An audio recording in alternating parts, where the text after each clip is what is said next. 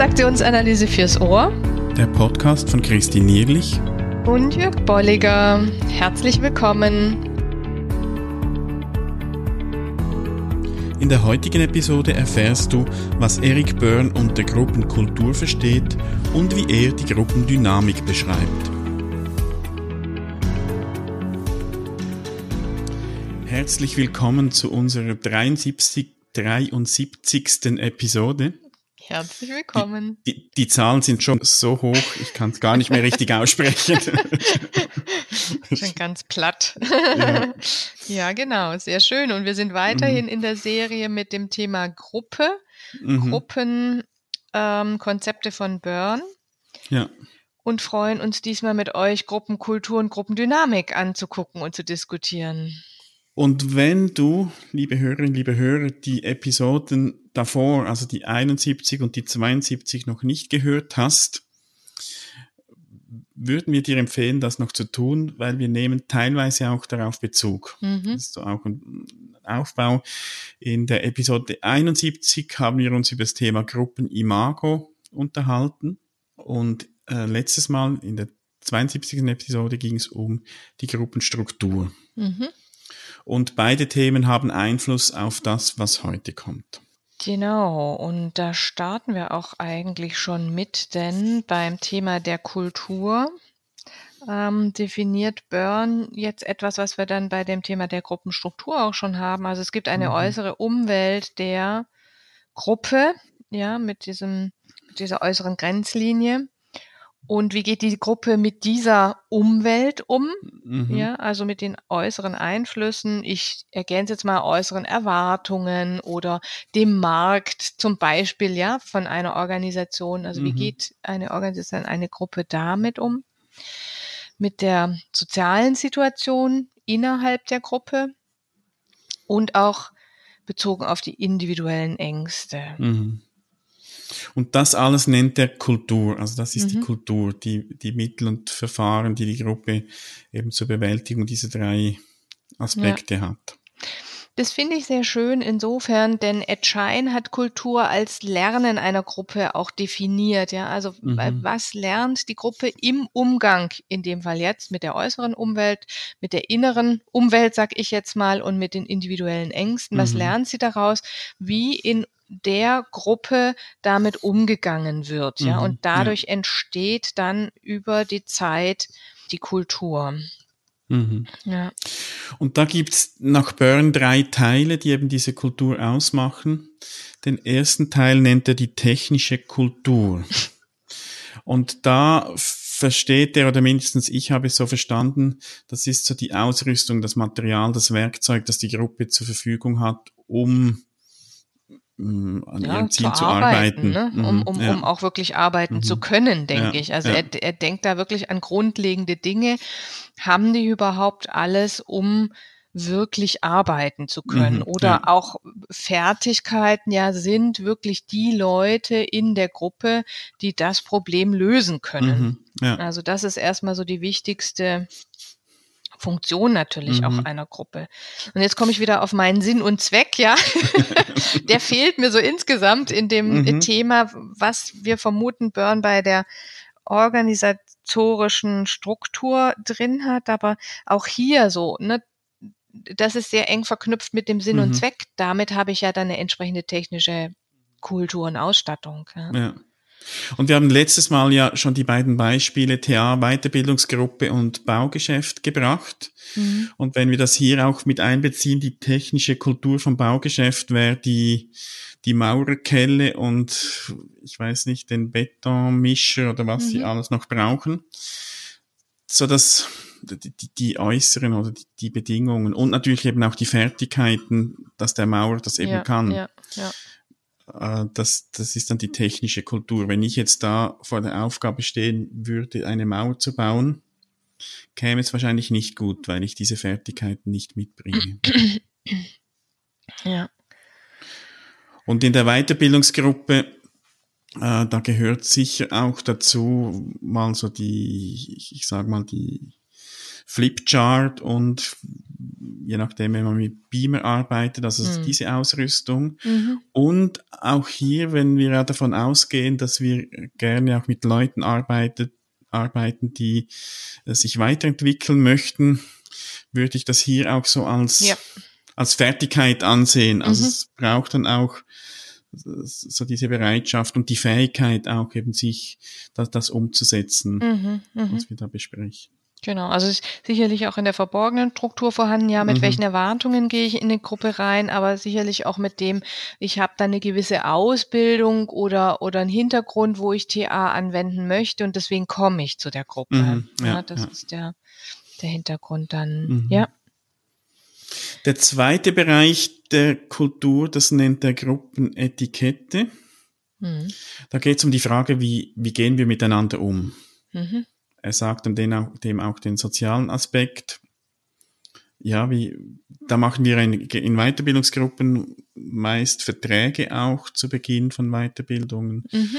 Äh, wo wir auch vereinbaren, was ist dir wichtig, wie gehen wir miteinander um, ja. bis hin zu konkreten Regeln, was auch immer man da ja, dann vereinbaren kann. Ich, ich finde so ein äh, ganz einfaches Beispiel auch so dieses, wie schnell geht eine Gruppe zum Du über. Ja, also mhm, jetzt mache ich mhm. viel Führungstrainings und in der einen Kultur ist es dann recht schnell so, dass die Gruppe zum Du übergeht, in der anderen Kultur eher weniger. Mhm, ja. Äh, oder auch eben dann mit mir. Ja, wie, wie mhm. bieten die mir das Du an? Das ist sehr, sehr unterschiedlich und finde ich, hat gerade so eine spannende Entwicklung auch. Mhm, ja. Ja, Aber auch, und jetzt ist es auch nochmal ein wichtiger Punkt, das ethische System. Also welche Ethik entwickelt sich auch daraus? Mhm, also mhm. was sollte man tun oder wie sollte man mit sich und den anderen umgehen? Äh, oder auch wie eben nicht. Was mhm. ist nicht geduldet. Ja. Mhm. Und da sind wir schon nahe dran beim dritten Aspekt. Und ich mhm. denke, da gibt es auch so eine, einen Grenzbereich, der, vielleicht nicht ganz klar ist. Das nennt Byrne den Gruppencharakter. Ja. Und da versteht er darunter äh, so die bevorzugten psychischen Mechanismen, die zur Bewältigung individueller Ängste eben auch toleriert sind oder ja, die, die da eingesetzt werden dürfen. Mhm. Und das ist oftmals ja, ja dann auch nicht ausgesprochen. Ja. Byrne schreibt dann, in einer kriminellen Organisation gehört wahrscheinlich eine vulgäre oder vulgäre Ausdrücke gehören dazu, mhm. um eben vielleicht diese individuellen Ängste auch zu bewältigen oder, oder mindestens der Versuch, sie zu bewältigen. Mhm. Äh, in einer Therapiegruppe gehört es vielleicht dazu, über sexuelle Themen zu sprechen. Und er hat ja dann das Beispiel von dieser spiritistischen Gruppe, wo er sagt, da wäre es jetzt weder noch angebracht gewesen, weder vulgäre Ausdrücke noch über sexuelle Themen hätte da Platz, sondern da geht es um diese medialen Aspekte, das Medium mhm. und die Geister etc. Mhm. Also die, die Frage, wie, was ist toleriert oder was wird mhm. bevorzugt verwendet, ja. um eben die, die individuellen Ängste zu bewältigen. Ja, ja. Und ne, das ist so dieses Spannende, wie, genau, wie wird damit umgegangen, wenn jemand was formuliert und hier wirklich so auf der ganz untersten Ebene, also er nennt sogar regressive Form sozusagen, mhm. auf der Ebene zu gucken, was passiert da, was mhm. äh, ja. ist dort ähm, ja Usus und was eher nicht. Mhm. Ja.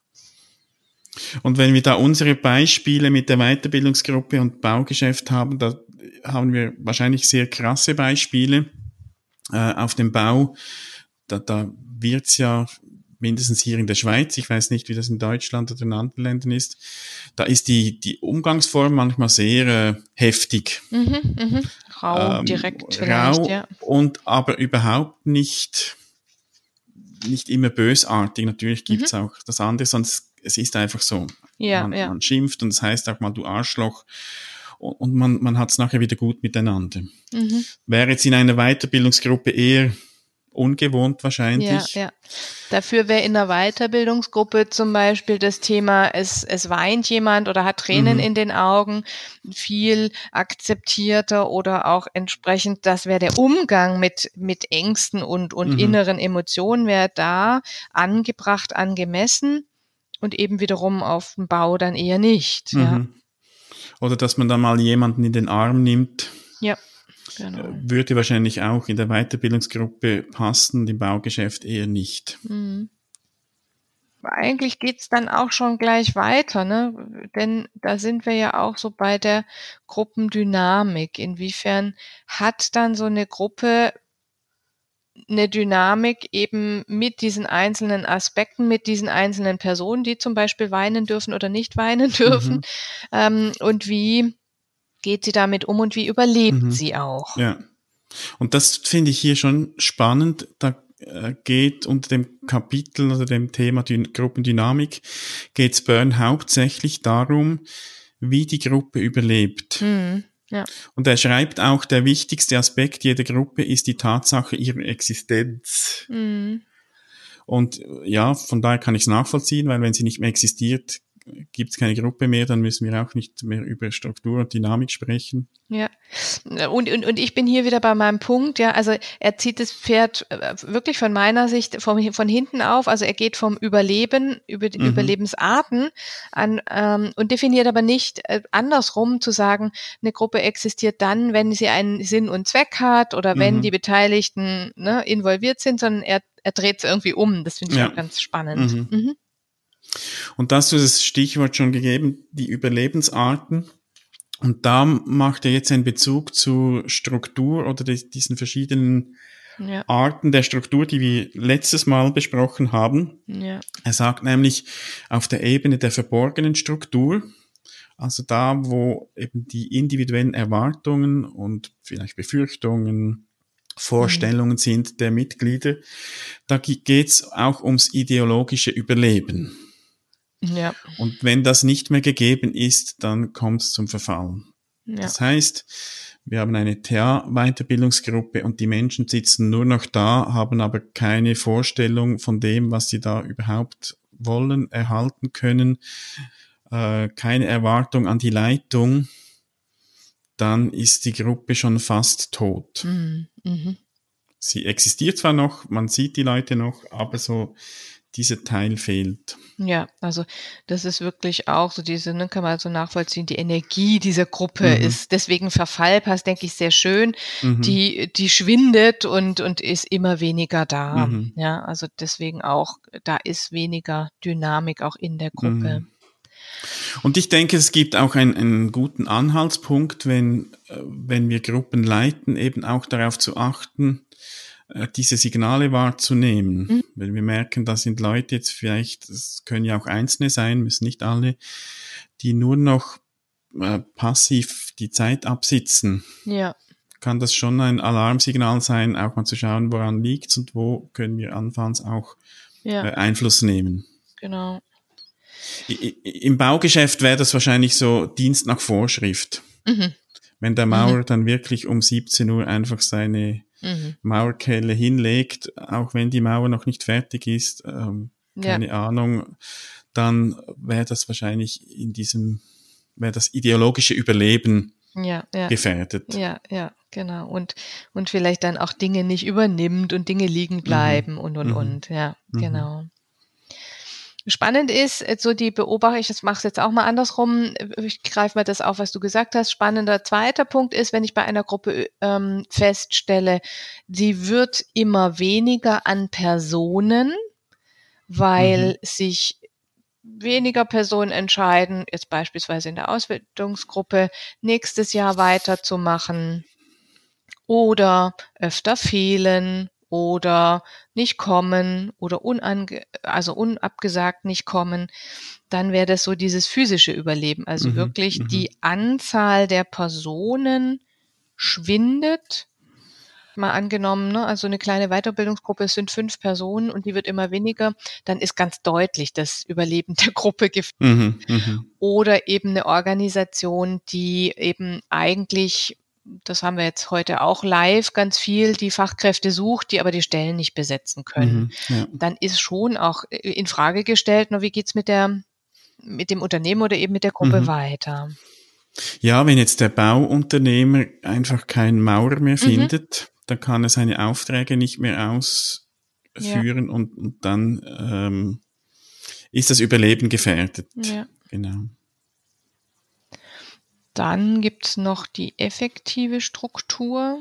Das, e, das effektive Überleben. Das effektive Überleben, genau. da kann die Gruppe eben entsprechend ähm, zersplittern. Mhm, ja. Und da, also Bern nimmt da immer wieder auch Beispiele von Nationen und Krieg und mhm. was auch immer. Ich denke, wenn wir ein Unternehmen, Baugeschäft nehmen, das Konkurs geht, dann wäre das effektive Überleben ja, ja. nicht mehr da, dann wären sie gestorben. Ja. Also dann gibt sie auch auf dem Papier nicht mehr. Genau.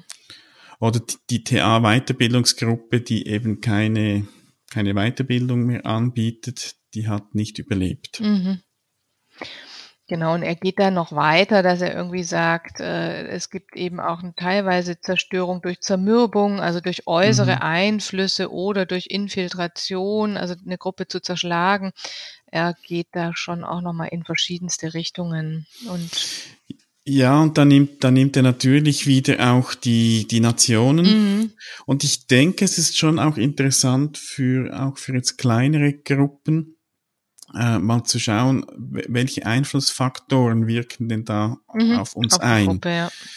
Und wenn, gerade wenn wir TA-Weiterbildung schauen, äh, ist für mich schon so ein Druck von außen auch äh, alternative Weiterbildungen, mhm.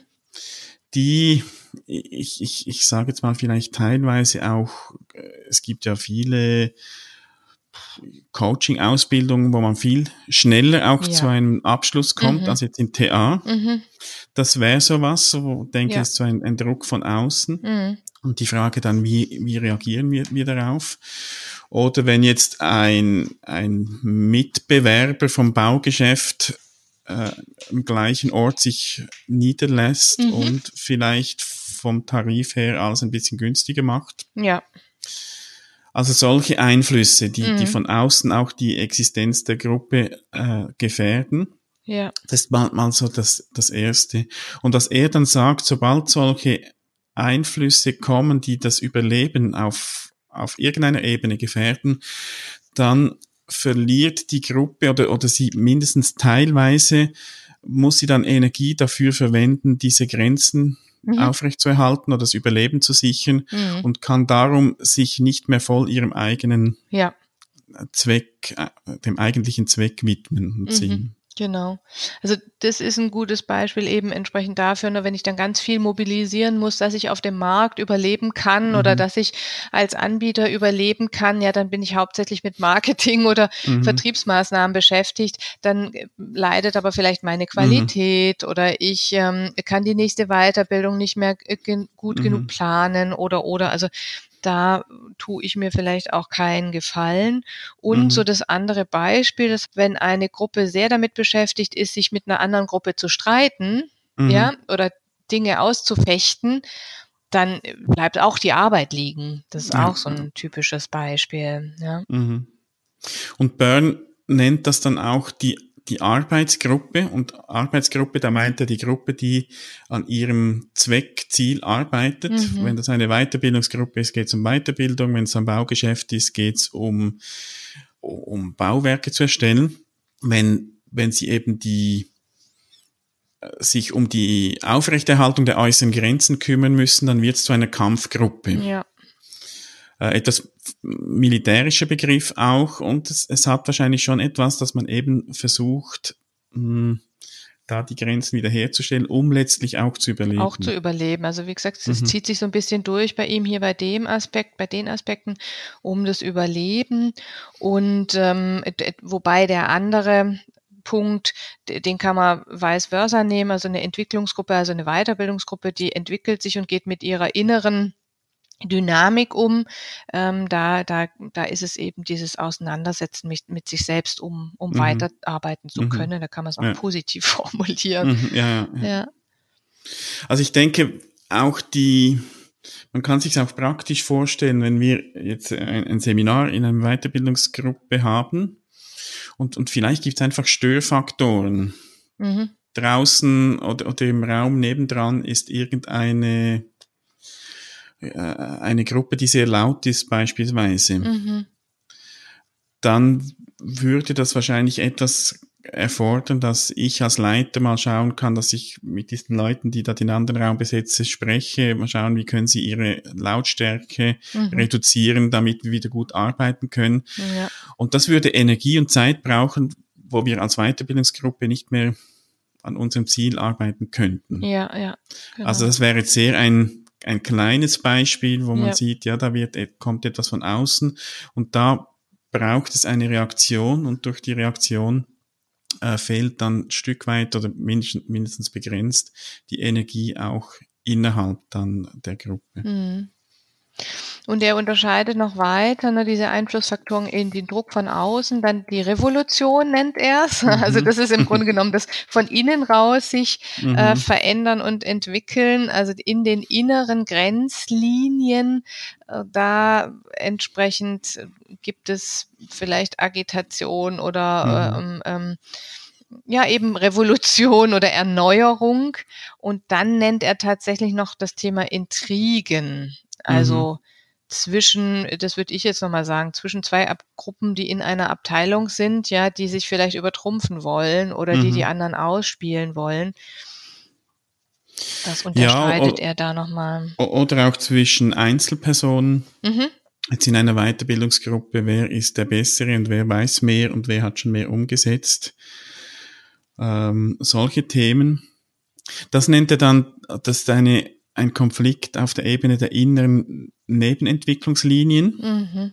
Und was du vorhin noch gesagt hast, die Revolutionen, da geht es um die inneren Grenzlinien. Also ja. da geht es darum zwischen Mitgliedern und Leitung.